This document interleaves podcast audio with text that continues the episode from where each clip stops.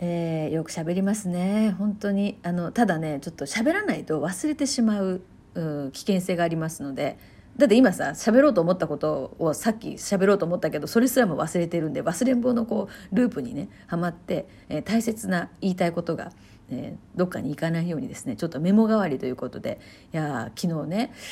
ここの施設ってまず海がすごく近いんですよ。だからずっとねずっと波の音が聞こえてるんですね。でしかも結構波が高くてなんかドドンドドンみたいな。こう重いその周波数の重い周波数じゃないね。重い音域の低音の、えー、そういう波の音が響いてるんですよ。うん、でそれをね聞きながらこう過ごしてるわけなんですが近いんでね海まで、えー、散歩でも行くかということで昨日の夕方ですね一緒にあの美香さんとあのアイルベーダーのね専門家で今回このツアーのアテンドをしてくれている美香さんと一緒にちょっとフラッと行ったんですよ。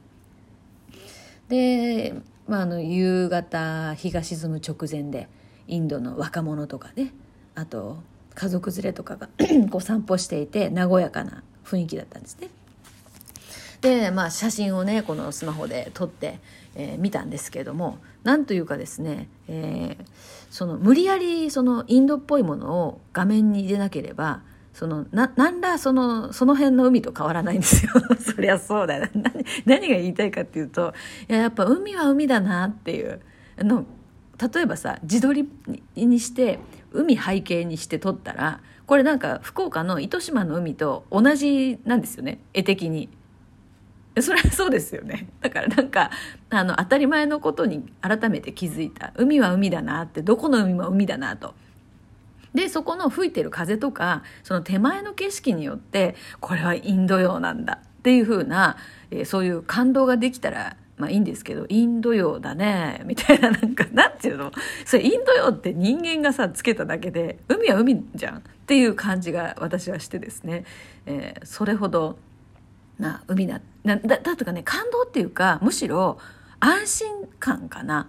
あ海だなっていう、うん、なんか伝わりますかね。これ私ねそう思えばねあのまあドミニカにいた時も海の近くにドミニカにね2年間住んでたんですけど中米のね、まあ、海の近くに住んでて。でその時もあのその時はすごいヨッシーの夫のね仕事の同伴家族ということで行きまして。まあ正直ですねブータれてたんですよ。なんかさなんで地球の反対側にこの私が行かなきゃいけないの？あなたの仕事の同伴家族？はあ？みたいな。そんな感じでふてくされて言ってたんですよ。なので海を見た時になんかねこの海は日本とつながってんのかなっていうことをよく考えてたんですね。でも実際こう地球っていう規模で見ると全部つながってるわけじゃないですか。だからなんかそのうんつながってるなって。でね、まあ、空もつながってるっちゃつながってるんですけどその時間帯がその地球の反対側とかだったらこっちは昼間でこっちは夜とかじゃないですか。だから同じ月を眺めてるんだねっていうような状況があの成り立たないんですよ。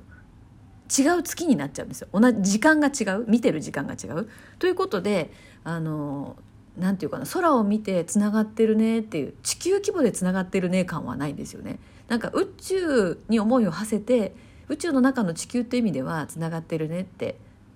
思いますけどちょっと話を戻して海はつながってるって ギューンと戻ってきました。Google マップがギューンとこうさあの引いた状態からグーンと今街にクローズアップされてるかのように今グーンと話戻ってきました。はい。あのそう海はつながってるなっていうかどこの海も海だなって思ったんですよ。でそんなにあのインド洋かという、えー、感動はなく逆にですねどこの海はもう海で手前の景色によってこれがインド洋なんだっていう実感があ湧いてくるような来ないような要はこう違いが発生するということをあの改めて感じたんですね。でこれって海もそうだけど私が捉えてる感覚として人も同じなんですよね。それぞれの人の中に流れているものって同じ感じがするんですよ。そうこれ昨日なんか美香さんたちと食事してる時にこの話をしていてあのそうなんか何言ってるの？っていう感じに、えー、なったかもしれませんけど、まあ、そうそう。それね昔から感じてて人の中に流れてるかん、うん、ものものがそれ何なのか分かんないエネルギーなのかな。その同じなんですよ。同じものが流れていてだからなんかそのほら学校で子供の頃ほらちょっとね昭和の小学生ってこう結構辛辣ないじめとかあったじゃないですか。無視するとかさなんか物を隠すとかね。なんかダイレクトにこう何か言われたくないこう、ね、あだ名を言うとかさ。なんかそういうことをする人がなんかね信じられないというかどうしてそういうことするのかなって思ってたんですよね。それは正義感からじゃなくてなんか同じものなのになんで違うところをそんなにフォーカスするんだろうみたいな感覚かな今言語化するならば。なんか同じものなのになんで違いをことさらそんなに強調するんだろうっていうそこかなそこに何か不思議な感じがあったんですよ。で今もそれはずっと変わってなくてなのでそのご高齢の方で例えばそのもう認知症でね、うん、言葉がうまくこう出ない方とかがあの、まあ、まあそういう方のちょっとインタビューみたいな、まあ、全然こう喋れないわけじゃなかったんですけどこうインタビューで記事にまとめるとかっていうことも昔したことがあるんですけど同じなんですよ喋れないとしても。だからその、うんまあ、要は同じでだからあんまりこう年齢が違うからどうだとかっていう感覚はねベースにはなくてただそのやっぱ社会的に 社会人としてここではこういうふうに対応した方がいいとかっていうのがあるので一応まあそのそういうふうには行動してますけど捉えてる感覚としては子供もまあもっと言うと国籍が違ったりとかあの年齢が違ったりとかしてもそこに流れてるものは同じ。でこれはなんかねなそれが何なのかって言ったら多分命のエネルギーなんじゃないかなって思うんですよね。まあ、魂とか何か同じものが入ってるって感覚でこれとその結局海同じじゃんっていうのはすごく似ててでただ表面に出てる個性が違うんですよ。だから違うものとして存在して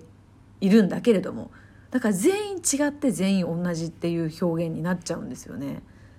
で海も全部違ってでも同じじゃないですか。でなうごめいてるじゃないですか中で。でその感覚が人にもあってでその今ここにねランプがあるんですけどこのまああとデスクの上にあるね、え、ランプとかいろいろいくつかランプがあるんですけどこのランプの中大元に流れてるのって電気のエネルギーじゃないですか。でこのエネルギー同じじゃないですか、まあ、このスマホを動かしてるのもそうですよね。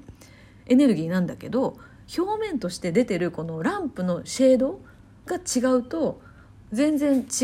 雰囲気を醸し出しますよね。というふうにそのこっち側最終的にそのエネルギーを放出するもののカラーとかテイストによって違うものとして認識できるんだけどもでもそこに流れてるものは同じエネルギーだなっていうこの感覚がずっと子どもの頃からありましてそれが何に似てるかというとこのランプもそうだし海もそうだし。だからまあインド洋だねっていうそのインド洋かっていう自分と同じやんかどこの海もこれだってあの自分で撮った自分写真を撮った自分もさ分かんなくなりますよね。こうこれインドで撮った画像なのか糸島の画像なのかドミニカの画像なのかってね分かんなくなるぐらいただ手前の景色が違うからそれはインド洋ですねインドですねって。だからわざとインドっぽいものを入れないとそれが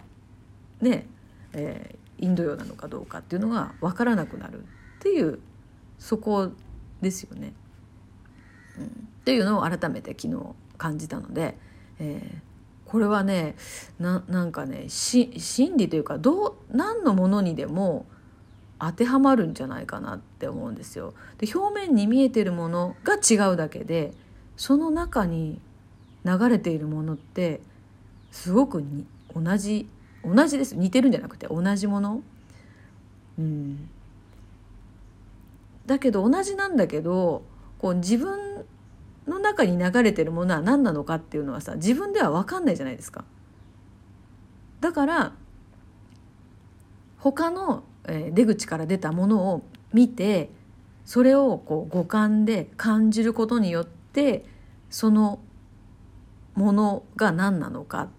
ていうことをを知りたいわけですよだから五感で感じるってすごい大事なこと